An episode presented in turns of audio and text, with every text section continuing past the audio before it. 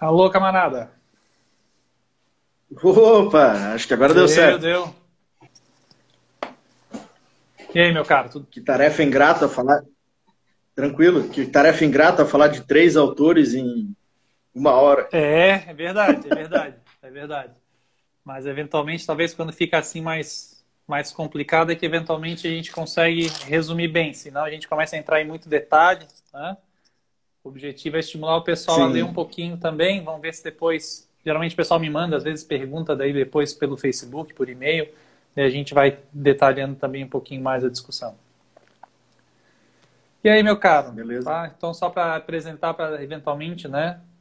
Quem não, quem não me conhece, quem não te conhece, né? Então, eu sou Diego Nunes, sou professor da Federal de Santa Catarina, sou historiador do direito, né? É, mas também tenho me dedicado nos últimos anos também à teoria do direito. Né? E o senhor, né? Quem é o senhor? Apresente-se.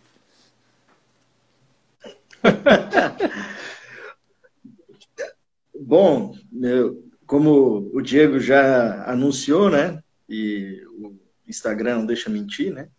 Meu nome é Moisés, né? É, no, minha formação é realizada aí na UFSC, na UFPR, e há 10, quase 10 anos sou professor em Joinville, é, na Unisociesc, e sempre entre várias áreas, mas especificamente na teoria crítica do direito, onde produzo mais, né? A própria sociologia do direito e as aventuras na história também. Né? Uhum. Muito bem. Né? Então, a, a gente pensou fazer essa discussão hoje, né? Um tema que para mim vai ser muito legal, porque eu vou aprender bastante. Eu, é um tema do qual eu tenho algum interesse, mas tenho pouco domínio e pouca leitura, que é o tema do marxismo a partir de alguns aportes que o próprio professor Espanha traz. Daí, então, como a gente tinha combinado, Moisés, a ideia é, de repente, tu fazer uma primeira fala, né, trazer alguns pontos que tu considera relevantes. Eu também né, fiz a minha colinha, dei uma estudada hoje à tarde, né, é, para eventualmente trazer talvez até mais algumas perguntas, algumas ideias para debate. E daí a gente vai vendo também se o pessoal também interage, traz alguma pergunta, alguma questão que eventualmente vale a pena a gente discutir. A palavra é tua, manda lá. Sim, é, em primeiro lugar, né, embora já tenha se apresentado, agradecer e, e, sobretudo, te elogiar pelo espaço, né, que, que mesmo a universidade é, pública, no caso de vocês, a federal, estando parada, você não está parado. Não, não. a última coisa é, que eu estou é parado. Bem parado, né? E depois você me tirou a curiosidade se, se, esses pequenos quadros aí, eu até achei por momentos que você estava na sala do ar, não? Não, não, não, não, tô em casa, é... tô em casa, tô em casa. Você... Tá em casa, né? Eu até por momentos, eu não acredito, cara. não, não, não mas, sai de casa, cara. Sai de casa uma vez por mês para fazer umas transações bancárias que não tem jeito, preciso lidar no caixa eletrônico. Já aproveito e faço todas as voltas, inclusive por coincidência foi hoje, assim. Então hoje foi o dia de sair de casa, loucura total mas o resto do mês eu fico trancada. A compra chega em casa, tudo assim. Minha esposa está em home office também, é. então a gente tem, tem se cuidado bastante nesse sentido. É, mas é, é, é bem importante esse espaço que você está fazendo. Nós estamos nas privadas, nós estamos funcionando uh, full time, vamos dizer uhum. assim, né? Nove horas, nove horas eu entro em sala, entre aspas, né? Sim. Para lecionar hoje. Mas enfim, a, a discussão sobre o Espanha. É, e logo quando eu vi o curso a partir da obra do Espanha, me chamou muita atenção, porque o Espanha, além de um grande teórico, ele foi, acho que eventualmente deu também, é, mas foi é, professor de muita gente no Brasil, né? Se não foi professor no sentido presencial, perdão, se não foi professor do ponto de vista presencial, foi uma inspiração em termos de pesquisa e de atuação, de teoria, de coerência é, dentro da academia para muita Sim. gente. E o Espanha foi meu professor uh, na UFPR, foi meu professor de teoria do direito. Olha só. Uh, não de história do direito. Uh, que é um pouco o que a gente está discutindo aqui, né? E eu, com Espanha, na, na, na ideia das historinhas, né? Eu tenho uma historinha porque eu ia muito cansado é, para ter as aulas do, no doutorado no FPR, porque já lecionava na Unisociesc em Joinville. E eu batia e voltava, às vezes duas ou três vezes por semana. E só que eu fazia muita questão de ter as aulas com ele. E só que eu ia muito cansado. Então eu sentava na frente porque ele, ele tinha aquela aquela aquele, aquele jeito de falar dele super rápido e conforme ia ao fim ele perdia o fôlego e ficava muito baixo. Sim. Eu não conseguia escutar. Então eu sentava bem na frente e com um lápis na mão, uma caneta na mão, assim, segurando assim. Porque quando eu dormia, ela caía e aí eu acordava de novo para não fazer o fiasco de, de dormir na aula de Espanha. E, e bom, e ao Espanha, é, ele já era, digamos, o Espanha, vamos dizer se é que a gente pode dizer maduro, para utilizar essa expressão que os marxistas adoram, né? sim, né? Sim. Separar entre jovem e maduro, né? Ele já era o Espanha que utiliza essa metodologia da história que grande parte uh, uh, do Brasil uh, se faz se faz uso, né? E, e, também de suas fontes, de sua produção. Mas muito me chamava a atenção o texto antigo dele, texto dele de, se salvo engano, o texto dele de 78, Isso. né? Que é a história do direito na história social. Sim.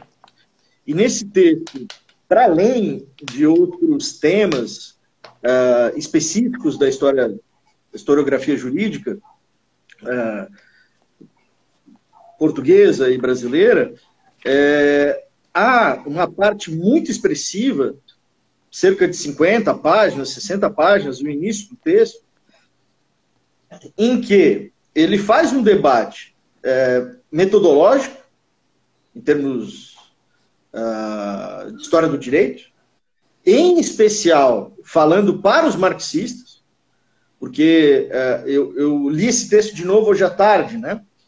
E eu estava lendo o texto de novo hoje, hoje à tarde e vendo, bom, é, para quem não é exatamente o marxista, certos debates aqui passam uh, batidos, passam muito rápido, porque ele dialoga com um, um momento específico uh, da, da, história uh, do marxismo, e ele consegue traduzir esse momento específico de superação uh, de um certo, do que o, embora ele bata no texto no Lukács, mas o que o, o Lukács, ou Lukács, né, chamava de marxismo vulgar, né?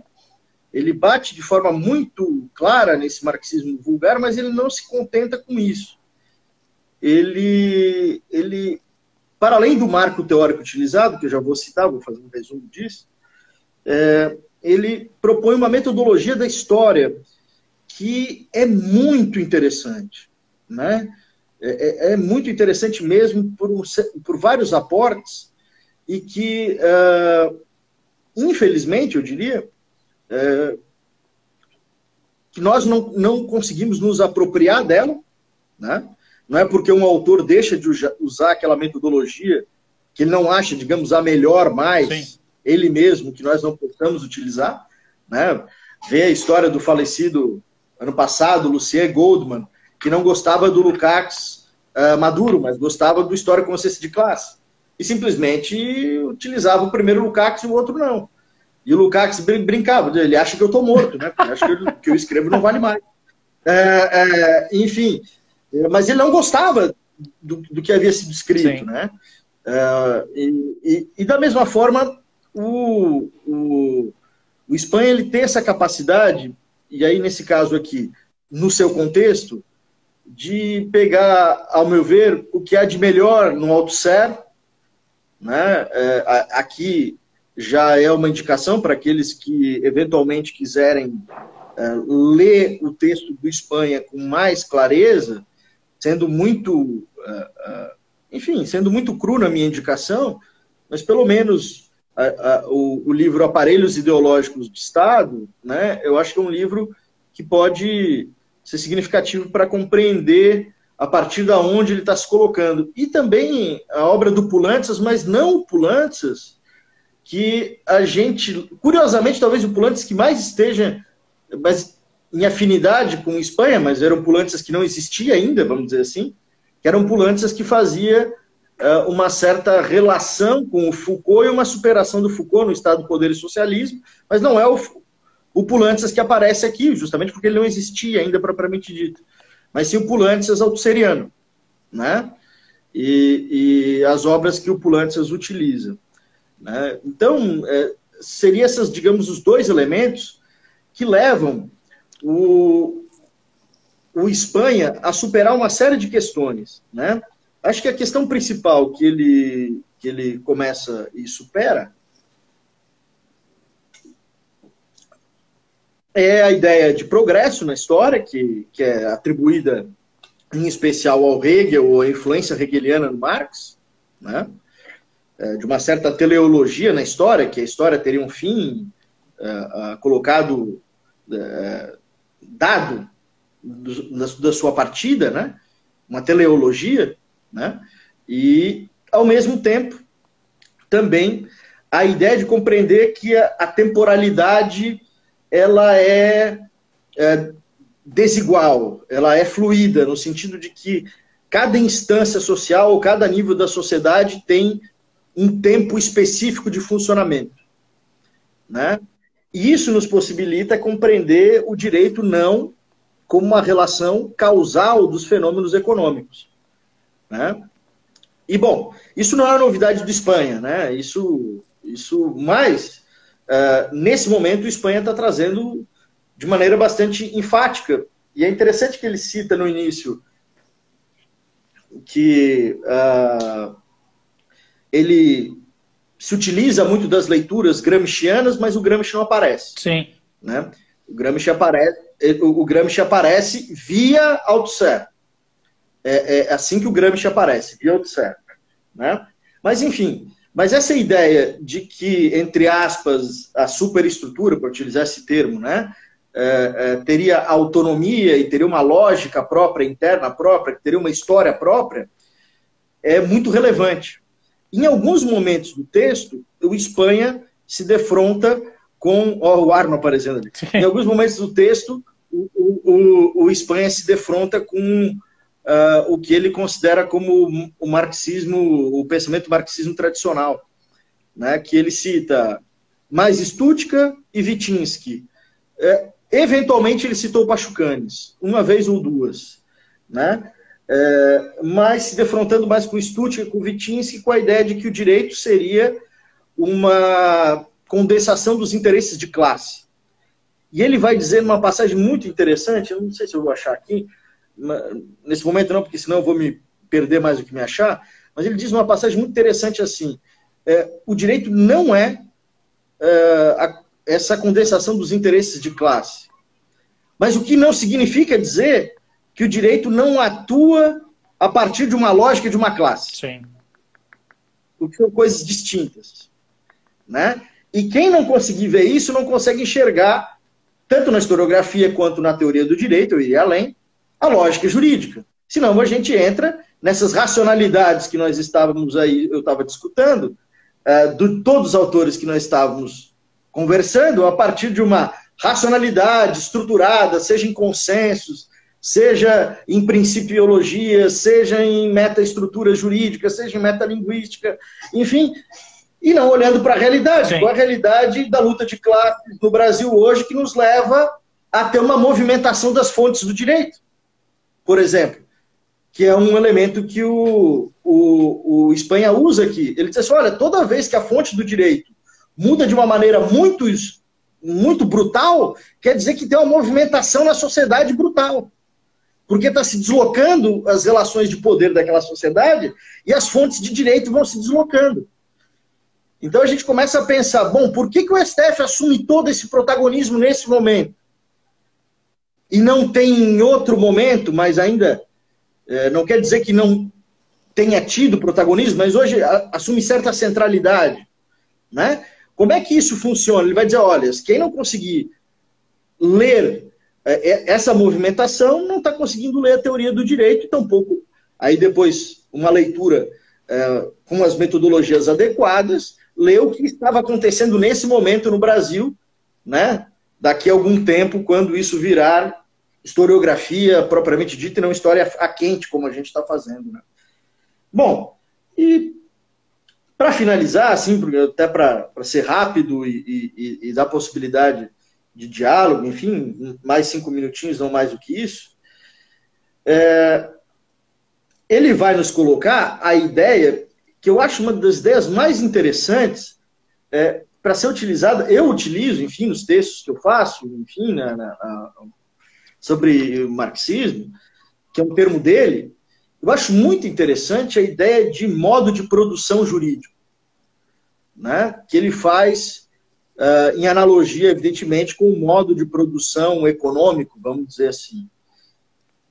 É, evidentemente, ele não está dizendo que uh, esse paralelo ou essa analogia resolva todas as questões e resumam as questões. Pelo contrário, ele está dizendo: olha, ele não nega aqui um mantra do marxismo do século XX, vamos dizer assim, que é determinação em última instância. Ele não está negando nesse texto isso. Ele não nega, mas olha, em última instância existe uma determinação econômica, mas essa determinação econômica ela se uh, estrutura em vários níveis, em muitos níveis. Né? E aí ele, ele vai nos colocar que existe um modo de produção jurídica que a gente observa esse modo de produção jurídica na prática jurídica, né? utilizando isso do Althusser, né?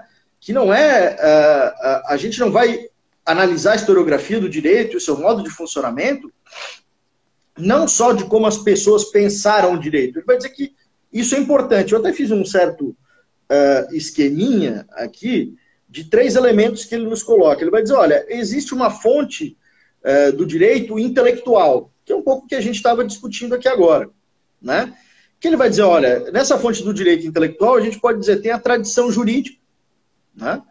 Que já é uma cristalização de elementos de maior duração, vamos dizer assim, ou de uma interferência uh, brutal como a gente usa aquele termo horroroso de fontes alienígenas na vida brasileira, enfim, a gente uh, usa esses termos horrorosos, mas uh, quando a gente usa fontes alienígenas, a gente está dizendo fontes coloniais, em geral. Né? Principalmente quando a gente analisa a história do direito brasileiro, né? a história do direito brasileiro. Enfim, segundo lugar, ele fala doutrina, né? a doutrina, acho aqui, considerado no seu sentido mais abrangente, né? não só quanto dogmática, organização da dogmática, mas inclusive a teorização de maneira geral.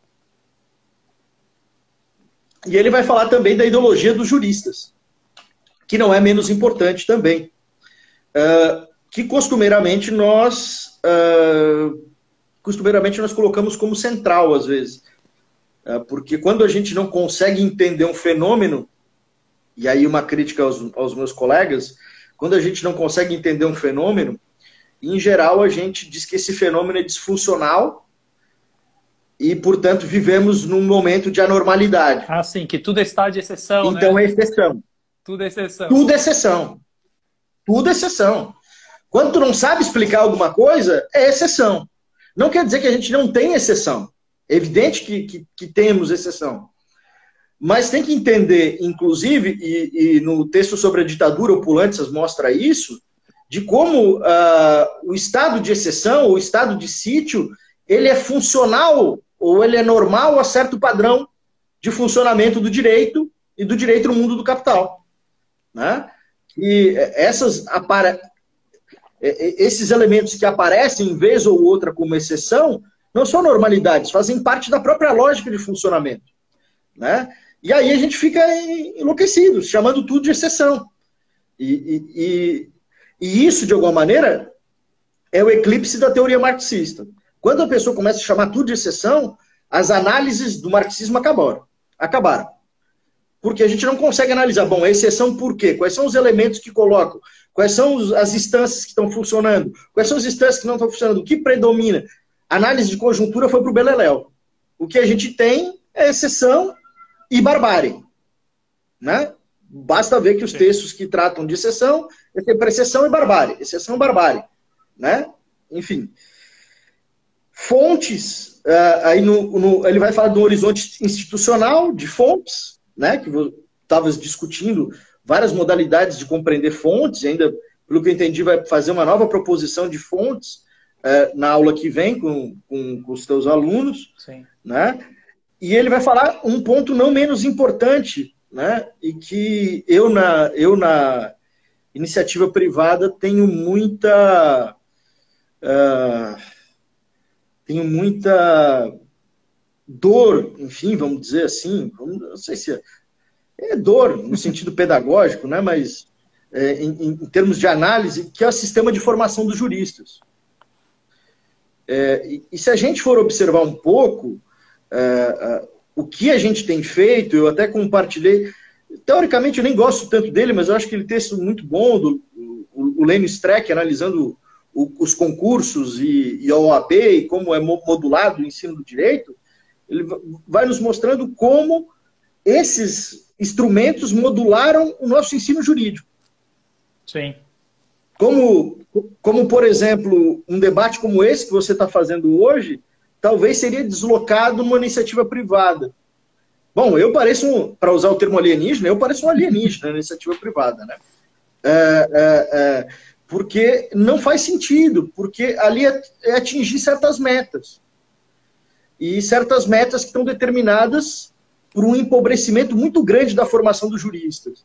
E eu acho que, num duplo aspecto, a gente está colhendo um pouco disso, nesse elemento institucional, hoje, nos cargos que têm o poder de competência de decidir. Né? Uh, é só observar, uh, vamos pegar no, no elemento mais, mais uh, eu não vou dizer mais baixo, porque pode parecer um, um sinônimo de qualificativo negativo, mas nos mais baixos salários, vamos dizer assim, ou na estrutura de Estado mais básica, que são os policiais. Olha a formação, que boa parte deles são formados em direito. Sim. Veja a barbárie que é a formação dos policiais. Né? Que saem do ensino jurídico. E que nós não somos capazes de minimamente dar uma visão legalista do direito para os policiais. Por quê? Porque existem outras práticas, como diz o, o o, o Espanha. Não são, so, somos nós, professores, apenas que formamos os juristas. Ele vai dizer que reduzir o sistema de formação apenas à, à escola, à universidade, também é pouco. Tem a prática que é exercida no dia a dia, nas academias de polícia, na, no dia a dia na rua da Sim. polícia, né? um policial ensinando o outro, e no nosso caso específico, um jurista ensinando o outro nos, advoga nos escritórios de advocacia, na, no Ministério Público, na, uh, enfim, na magistratura, locais de poder que nos legitimam em dois, que nos deslegitimam em dois segundos. Tudo que o professor Diego Nunes lá falou, que lá é bobajada. Aqui a gente vai decidir desse jeito. É isso aí. Então, é, ele nos coloca esses elementos é, que, mas alguém formou esse pessoal. Né? E, e, ele colocando como a gente poderia pensar de maneira distinta isso, que é uma reflexão que ele traz para o ensino do direito. E por fim, e aí termina aqui minha fala, ele coloca o nível de produção material, né? E esse nível de produção material que ele coloca aqui, uh, uh, numa nomenclatura marxista, ia parecer que ele ia falar de infraestrutura, economia, algo nesse sentido, não. Ele está falando da organização do judiciário em si, do locus de organização do judiciário, e do, do corpo jurídico e doutrinário que é formado nesse, nesse local, né, da administração da justiça, que cada vez no Brasil é, tem uma influência, e tem muitas pessoas que estudam sobre isso, de como a organização do judiciário brasileiro tem um imperativo que não é brasileiro, vamos dizer assim, né, que vem de fora, que vem de reformas do judiciário de fora e que acabam alterando também a lógica do funcionamento jurídico no Brasil. Bom, então, é, de maneira geral, os conceitos é, que eu considero interessantes são esses. Ele tem um textinho no final que ele fala sobre o Marx. Eu não considero aquele texto lá muito importante, um texto de quatro, cinco páginas, né? Em que ele coloca algumas fontes específicas e, e, tem, a, e tem a grandeza de, em 78, dizer que, né, que o Marx é muito mais complexo do que, enfim, até em 2020 estão dizendo que ele é, né, do ponto de vista do estudo, da relativização da temporalidade, da, dessa ideia de que o Marx é um autor determinista, enfim, que ele é capaz de colocar. E a minha impressão, né, e aí para fechar de verdade, é que nesse texto, e talvez no que ele opere depois, eu não conheço toda a obra do Espanha para poder, uh, historiográfica, e fazer uma análise nesse âmbito, né, uh, como tu, tu disseste antes sobre o Bourdieu, aqui são obras e que, enfim, a gente leu, mas que não estudou, que são coisas distintas, sim, sim. né? É, é, mas o que me parece é que é, o Espanha consegue fazer uma transição é, que, é, que talvez o, alguns leitores do Foucault estão fazendo agora. Que o Foucault não é um negacionista do Marx. Né? Inclusive com a tradução de novos cursos do Foucault sobre o Marx, né? acharam cursos, enfim, sobre o Marx, enfim, é, é, e que é, não necessariamente são, é, evidentemente que tem elementos de metodologia que são distintos, mas não necessariamente são autores que se negam completamente. Me parece que alguns desses elementos que aqui estão presentes estão presentes na sua historiografia de um outro jeito uh, uh, depois, mas ainda encontram eco. E o sujeito, né, para não apagar o sujeito da história, o, o Espanha foi do grande Partido Comunista Português, PCP, né, do Álvaro Cunhal, participou da Revolução dos Cravos, né, por um breve período, Sim. né, e depois, ao que parece, eu não sei, depois, nesses últimos anos eu não sei, mas até quando eu vi na UFPR, ele tinha simpatias pelo bloco de esquerda, né, eu não sei depois, né, eu não sei como ele estava vendo ano passado a situação da geringonça, Sim. etc. Mas um, um, um, autor que, se deixou de ser marxista, continua de ser de esquerda. Né? Maravilha. É, eu ia começar a minha fala justamente retomando isso que tu colocaste no final, né? Que eu era pra, eu tinha me programado de falar no começo, acabei esquecendo. Que para quem eventualmente não conheceu Espanha, Espanha foi militante comunista, trabalhou no partido durante a, o, o, período da Revolução na clandestinidade. Inclusive, tive a oportunidade, em umas últimas conversas, dele contar um pouco de história, que ele, ele era uma espécie de mensageiro, levava papel de um lado para o outro para facilitar a vida da galera, e estava na rua no dia da Revolução dos Cravos com os meninos na faculdade de Direito. Então, é, ele, ele lembro dele contar isso para mim com, com muita vivacidade. Assim. E acho que, assim, tu pegasse muito bem a, qual é o, o espírito da, da, coisa, assim. De fato, né, eu estava relendo hoje, que é o que eu tinha aqui em casa, o Cultura Jurídica Europeia, que é o grande manual, a obra de síntese dele. E daí fui olhar, ele, tem um, para facilitar, ele tem um índice analítico no final, fui ver o que ele falava de Marx e marxismo, né? E ele fala em dois momentos distintos. Ele fala no momento, na parte introdutória ali, que são quase 100 páginas sobre metodologia, e depois ele trabalha um pouquinho o marxismo dentro da, das perspectivas de teorias críticas do direito que foram construídas a partir de Marx. Tá? Então ele, ele faz esses, esses dois pontos. Né? É, no ponto metodológico, me parece bastante claro que é, tu está certo nessa tua análise. Então, o Espanha né, maduro, digamos assim, né, é um Espanha Foucaultiano, essencialmente. Né? Ou seja, a construção dessas análises, das análises, dos modos de enxergar, as grandes chaves de leitura partem dessa perspectiva, mas de uma perspectiva que não nega né, a tradição marxista. Né? É, ele, inclusive, coloca ali no começo do Cultura Jurídica Europeia justamente nesse sentido, que, digamos, a, o aporte que o Foucault, por exemplo, dava para ele resolver algumas questões, o próprio Bourdieu, mais tarde, é, ajudavam ele a dar conta de problemas historiográficos que são localizados e que, portanto, são locais de soluções provisórias. E daí toda a teoria Foucaultiana nesse sentido é, é bastante eficaz e por isso que ela frutificou tanto na historiografia ao longo do tempo. Mas né, é, essa, essa questão de que existem determinados, modos é, da sociedade se constituir, de se comportar é, isso ainda tem muito de uma leitura marxista oxigenada, como tu bem colocaste. Que daí é o segundo ponto onde ele vai falar disso na parte metodológica. Então, que eventualmente o que tinha de problema era o problema de uma teoria marxista não oxigenada, uma teoria marxista que confundia é, a construção teórica com determinado viés de militância política, que ele, que era contemporâneo disso, né, tinha isso muito na carne, então por isso a necessidade de ele escrever o texto que ele escreve em 78. E depois, quando ele vai levar isso para o campo da observação da, do marxismo, né, da, da vida do marxismo na, na história, é muito interessante, porque a primeira coisa, né, ele capta algo muito interessante.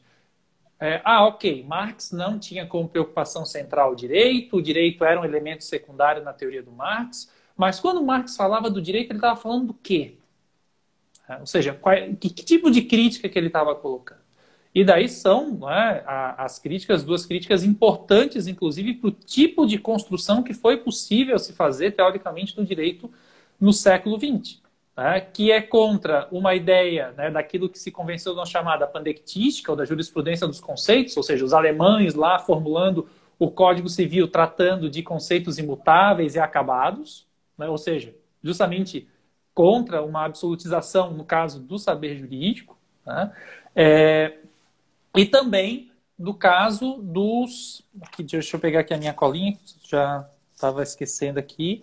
É, da, do justnaturalismo, ou seja, de entender que você tem, justamente por ser uma teoria materialista, postulados metafísicos que possam dar conta. E justamente daí, a partir disso, ele constrói aquela análise mais tradicional que a gente conhece, de demonstrar que, afinal das contas, isso tinha uma grande utilidade para o mundo burguês, para a continuidade da lógica do capital. Então, é, digamos que quando Marx, acho que esse é o ponto, né, o reconhecimento que o Spencer faz, o, não era um, o objeto principal de análise do Marx, mas quando Marx falava de direito, ele falava de coisas muito pontuais que, ou seja, uma grande capacidade de pensar quais eram efetivamente os temas quentes com relação ao direito daquele período. Que era justamente isso, ou seja, então nós temos um fundamento metafísico do direito ou conceitos que são absolutos que estão desencarnados da história. Então acho que esse é um, é um, ponto, é um ponto interessante. E depois, quando ele vai analisar um pouco das, da, da vida do direito é, e a sua análise do marxismo, e daí vai pegar, tem um ponto ali do texto que ele vai justamente falar das teorias marxistas a partir dos anos 60, e daí vai estar falando de mais de 68, vai estar falando de todas essas coisas, é, de escola de Frankfurt, como ela se apropria disso e tal. Né? Ele chega num ponto que hoje a gente estuda pouco no Brasil, mas tu, como eu, que veio da UFSC, sabe que isso é uma questão bastante cara, que é o uso alternativo do direito. E para nós, ainda mais aqui no Brasil, direito alternativo. Ou seja, a base que o marxismo é, possibilitou para que justamente em momentos é, de dificuldades, para não dizer próprio, de ruptura democrática, no caso aqui do Brasil, uma clara ruptura democrática, mas numa Europa que não estava supostamente rompida com a democracia, mas tinha uma democracia de certo modo tutelada. Né? Então, e daí justamente vai colocar, e daí cita o caso italiano para explicar o uso alternativo do direito, né? É como que o pensamento marxista, nessa linha, já partindo de, de outros pensadores, como Althusser, Pulantzas, etc., conseguiu oxigenar a teoria social e conseguiu oxigenar a teoria do direito, dando instrumentos concretos que a análise marxista tradicional talvez não tivesse sido tão profícua. Ele até, ele até coloca ali, num determinado momento, ah, é, é de meio de se lamentar que as propostas do marxismo tradicional ao direito eram, digamos, muito conjunturais, tinha uma, uma, preocupação muito casuística. Ele vai citar um pouco, da, por exemplo, das soluções que o mundo soviético dava para o direito, por aí vai, né? É, e depois, justamente, mostrando o, a, a, importância da teoria marxista para tentar reconstruir né, esse cenário do, desse direito que estava na Europa tutelado por essa, por essa Guerra Fria e que não conseguia sair, digamos, de uma lógica tradicional, que, de certo modo, é algo que nós nos ressentimos no Brasil é, até os anos 90, ou seja, que ficamos patinando numa teoria do direito hermética e pouco capaz de dar respostas concretas para os problemas concretos do direito, ou seja, o direito estava se modificando e a gente estava falando do Kelsen, não que não se deva falar do Kelsen, mas como se nada tivesse acontecido depois. Né? que era, que era essa grande questão, né? Então, isso me chamou bastante atenção e, de certo modo, me parece, daí quando tu puxasse agora, falando é, de STF, é, de concurso público, etc., o, o, grande, o grande potencial que a teoria marxista ainda tem, e que me parece que é um potencial até em expansão, dado os últimos passos e a nova geração que tu representa, tu, o Pazelo, o pessoal que está tá tocando essa, esse tipo de estudo no, nos últimos tempos, de pensar algo que o Espanha aborda bastante aqui no livrinho que eu estou trabalhando com o pessoal no curso, que é o Pluralismo Jurídico e Direito Democrático, que é uma ideia de nós pensarmos a política do direito. Porque ele fala, ah, então tem, a, tem, a, tem uma filosofia do direito, tem uma história do direito, Mas perceba que quando a gente vai falar do, da política na faculdade de direito, é a teoria política ou é a ciência política. Não, não se fala de uma política do direito. Quando, especialmente num direito que se constituiu a partir do aparato estatal, a política é um elemento essencial. A formação do direito estatal é toda centrada no campo da política. E a gente discute pouco política do direito. Ou seja, a partir de como são feitas a, as opções pelo direito ser de modo A ou B, e que isso necessariamente perpassa por uma política. Então, ele inclusive coloca que, de certo modo, esse problema da, das fontes do direito ele é um problema teórico, mas ele tem vários respingos de política do direito. Ele, tanto que esse livro, não sei se tu chegasse a ler alguma edição dele e tal, a primeira edição dele é completamente diferente da edição atual. É uma primeira edição muito voltada, talvez tenha sido isso que vocês tenham discutido lá no curso doutorado da UFPR, para um direito fora do Estado, ou seja, o direito está saindo do Estado, nós estamos num direito pós-estatal, que é o termo que ele utilizava nas primeiras edições, e ele, justamente vendo fenômenos como os efeitos da crise de 2008 no direito português, o caso famoso das aposentadorias e do, dos salários lá em Portugal, teve uma série de decisões do Tribunal Constitucional que iam para um lado, iam para o outro, fizeram, desfizeram as reformas. E ele começou, opa, e parece que existe um problema político que fundamenta essa discussão das fontes, ou seja, não é uma discussão etérea e que está tudo certo. Porque senão, do contrário, né, é, o direito da globalização se colocaria, né, é, digamos, como hegemônico. Né, e que tenta se impor como hegemônico, né, e tem tentado cada vez mais se impor como hegemônico, é, e que eventualmente cabe uma discussão maior. E é nesse sentido que ele, por exemplo, revisa um pouco ali a discussão para, olha, não é porque esse direito da economia está vigente que nós vamos considerá-lo todo válido. Ou seja, então a gente precisa buscar determinados filtros para construir isso. Isso é uma questão política. E me parece que nesse sentido, é, ainda que sem, ao menos que eu me lembre, em momento nenhum citar Marx ou algo do tipo, o tipo, a análise né, marxista, o background marxista dele foi, digamos assim, digamos que eu acho que no último momento acabou dando, né, mais, funcionando como uma espécie de grilo falante, dizendo, olha, atenção, então, uma análise política, é, nesse sentido que ele coloca, realista, materialista, ainda tem algo a dizer à política do direito. Sim, e, e, e eu coloco para ti de um, um elemento, assim, é, não sou eu que estou criando isso, nem nada disso, né?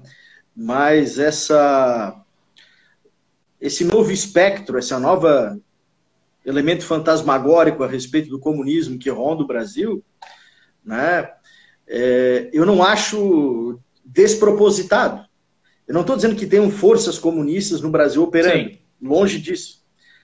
Mas é, eles são capazes de observar, a meu ver, que dentro do conjunto do ideário que nós temos aí, as, nós temos uma ideia ultra radical colocada, vamos dizer, à direita pelo Bolsonaro, antissistêmica. Sim.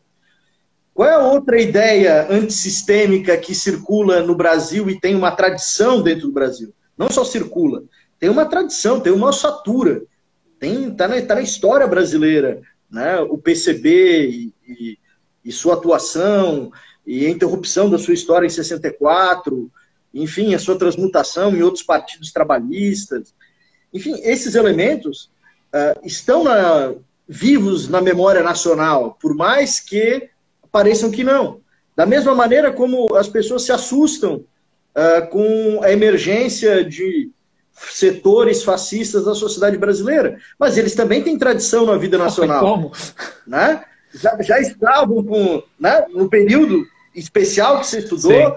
Plínio Salgado faz 10% dos votos uh, contra Juscelino Kubitschek. Então, o, o, ponto é que há uma tradição nesse âmbito também na vida nacional brasileira. E é, é claro que as forças estão desarticuladas, enfim, né? mas essa ideia ainda tem uma potência. Do ponto de vista jurídico, é, comentando brevemente os pontos que tu colocaste, é, me parece um pouco uh, lógico da União Soviética, pós a sua consolidação enquanto uma potência de Estado e, que deixa digamos, a sua utopia originária se perder, vamos dizer assim, e que começa a pensar em si mesmo enquanto um projeto político autossustentável, é, teóricos do direito, tal como o próprio Stutka e o Pachucanes e pessoas que pensavam algo diferente, eram, sem falar do fenômeno stalinista, Sim. mesmo que não tivesse o fenômeno stalinista, eram pessoas uh, que tinham pouco a dar numa sociedade daquele estilo. Se a gente pensar os usos alternativos do direito que nós temos, não só na Europa, mas nós temos a figura do Jesus Antônio de la Torre Rangel, no Sim. México, o Oscar Correias no México, todas as assessorias jurídicas populares a partir da Colômbia, enfim, nós temos uma tradição latino-americana gigantesca, como tu bem falaste, consolidada no direito alternativo no Brasil, são teorizações uh, de resistência, vamos dizer assim, no interior de uma ordem democrática, né? ou seja, espaços em que nós possamos atuar tanto na política quanto na política jurídica, né? Uh, de uma maneira no interior de um, de um projeto, né? talvez que tenha sua visão mais acabada, como tu bem colocaste na Itália, em virtude da própria forma que o, o, o PCI, né, o Partido Comunista Italiano, uh, possuía de ser um partido, uh, enfim, comunista, mas, de, mas um partido reformista, né? E um partido que trazia intelectuais para o interior da, da sua, dos seus elementos de formulação, né? Basta ver a criminologia crítica, como estava dentro do PCI. Exatamente. Né? Como fizeram uma política, como fizeram uma política criminal alternativa, como, como os intelectuais tinham uma função pública. Né? E, e, dentro do marxismo, essa ideia sempre teve força. Os intelectuais de quadro terem força. E, por exemplo, o, na Espanha, né, e agora eu não sei qual é o estado de saúde dele, tem uma figura que é do Partido Comunista Espanhol, que é o Julio Anguita, que está é, é, hospitalizado nesse momento, não sei por que razão, se por questões do, do coração, do Covid-19, que é uma das figuras históricas, enfim, do Partido Comunista Espanhol.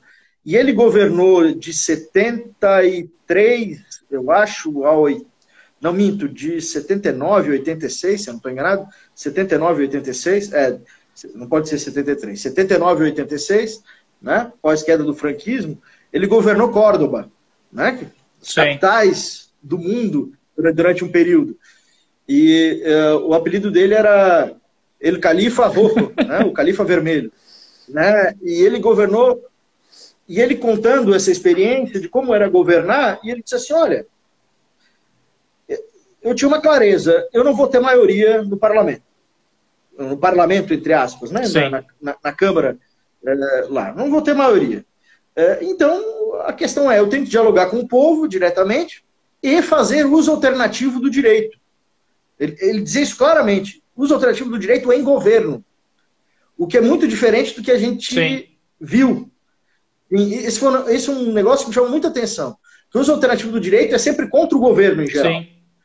É, e, aqui é um uso alternativo do direito em governo. Ele vai dizer, olha, eu comecei a olhar que tinha decretos que eu poderia utilizar de forma diferente, que tinha de forma diferente, enfim. E ele disse, comecei a governar a partir é, daí. E governou por, duas, por, por dois mandatos, né? E, e, e para fechar esse elemento, por, por óbvio, né? É, nós temos um, um recrudescimento das avaliações de todo mundo que falava em estados pós-nacionais, né? Eu não sei se o professor Arno está aí ainda, mas eu vi ele, ele um dia ele escrevendo, né? Será que eu ainda vou, vou estar vivo para ver, enfim, a independência basca, a independência da Catalunha, os Países Baixos, cada um com seu Estado-nação específico, né? Ou seja, um recrudescimento gigantesco dessa ideia, novamente, de Estado-nação? Soberanistas, vamos Sim. dizer assim, é, é, no, no, mundo como um todo. E, e aí, claro, aí o Espanha tem que dar atrás. Mas é engraçado que como eles conseguiram se adaptar, que boa parte desses soberanistas hoje admitem a globalização da Lex Mercatória, como é o Bolsonaro, por Sim. exemplo. Ele admite com uma facilidade gigantesca, é um soberanista que admite que é um soberanista com a bandeira dos Estados Unidos no Planalto. Né? É uma coisa completamente é, a ser identificada, né? É, é, é o que, o que, qual é o significado disso e do ponto de vista jurídico da mesma forma, né? Falando em, nesse momento, vender o Porto de Santos, o que, que é isso, senão é, é, a, a emergência de uma certa vontade política e, de outra forma, também se a gente observar a, a dificuldade que nós temos, aí só para usar um ponto de exemplo, e aí de minha parte, acho que não tem mais muito que contribuir, talvez, é, a não ser que tenha perguntas, enfim, é, o, o, se a gente pensar, por exemplo, o direito do trabalho, direito do trabalho que tem na sua origem a ideia de pluralidade de fontes. E talvez seja um dos poucos direitos, eu vou falar em dos poucos para não errar, talvez você vai me dizer, olha, o outro aceita, né? mas dentro do meu limitado conhecimento, que aceita, uh, enquanto fonte de direito, legislação jurídica internacional, né? como está no, no artigo 8 da CLT, né? direito comparado. É um dos poucos direitos que, que admite isso. E, Agora voltou. Voltou? Opa. Voltou, voltou. Então, mas, mas, mas, mas para finalizar, eu dizia que, que, que nesse âmbito, por exemplo, o direito do trabalho, nesse momento histórico que a gente tem pouca legislação uh, ah, para operar em torno dessa pandemia da Covid-19 no mundo do trabalho, por exemplo, Sim. né?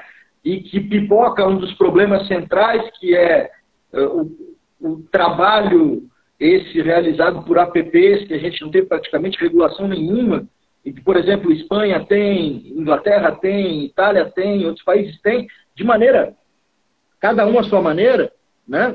mas nós não utilizamos nenhum desses instrumentais para dar o mínimo de, de proteção a esses trabalhadores nesse momento, porque justamente, é, do ponto de vista da política, vamos pensar do direito, como você está utilizando, ou da própria jurisprudência trabalhista, é, é, ela é pouco é, ela é pouco permeável a um aumento de direitos com base na utilização desse tipo de fonte, e ela é permitida.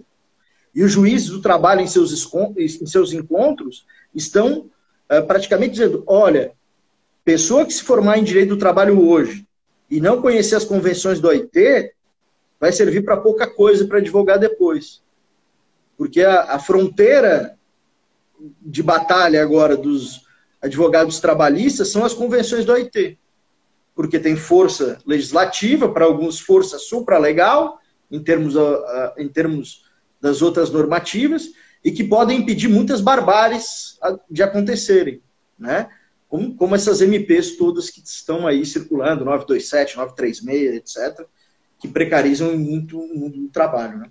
Mas, enfim. Bom, bem legal esse é, teu último comentário aí, porque esse é um ponto bem sensível daquilo que a gente tem trabalhado nesse curso sobre a, a teoria do Espanha, porque é justamente nessas interrelações esse, entre esses vários ordenamentos, ainda que seja uma relação mais ou menos tradicional, de direito interno com direito internacional, mas mesmo assim, como hoje muito permeado também por direitos humanos, basta pensar lá na convenção, esqueci o número agora, que trata da questão dos indígenas, por exemplo, que o professor Arno ajudou lá na implementação no Xingu e tal. Então é, é muito interessante quanto a gente acaba fechando os olhos para coisas que são óbvias e em tese não deveria mais ser só do direito do trabalho, porque dado o controle de convencionalidade, como tu falaste, em tese era para isso ser algo mais espraiado para o direito, mas a gente sabe que nesse sentido a STF justamente olha para o contrário. E isso é muito interessante, porque quando falava ali do uso alternativo do direito pelo governo, que é esse exemplo do governador de Córdoba, que inclusive se tiver algum texto me manda, que eu fiquei bem interessado, é, me veio à mente o seguinte, o quanto, no caso, essa... Se ele morrer, vai aparecer um monte de é, coisa. Espero então, sei lá, não espero que morra, mas espero que apareçam os textos antes, né? espero que não morra, é, né? Exato.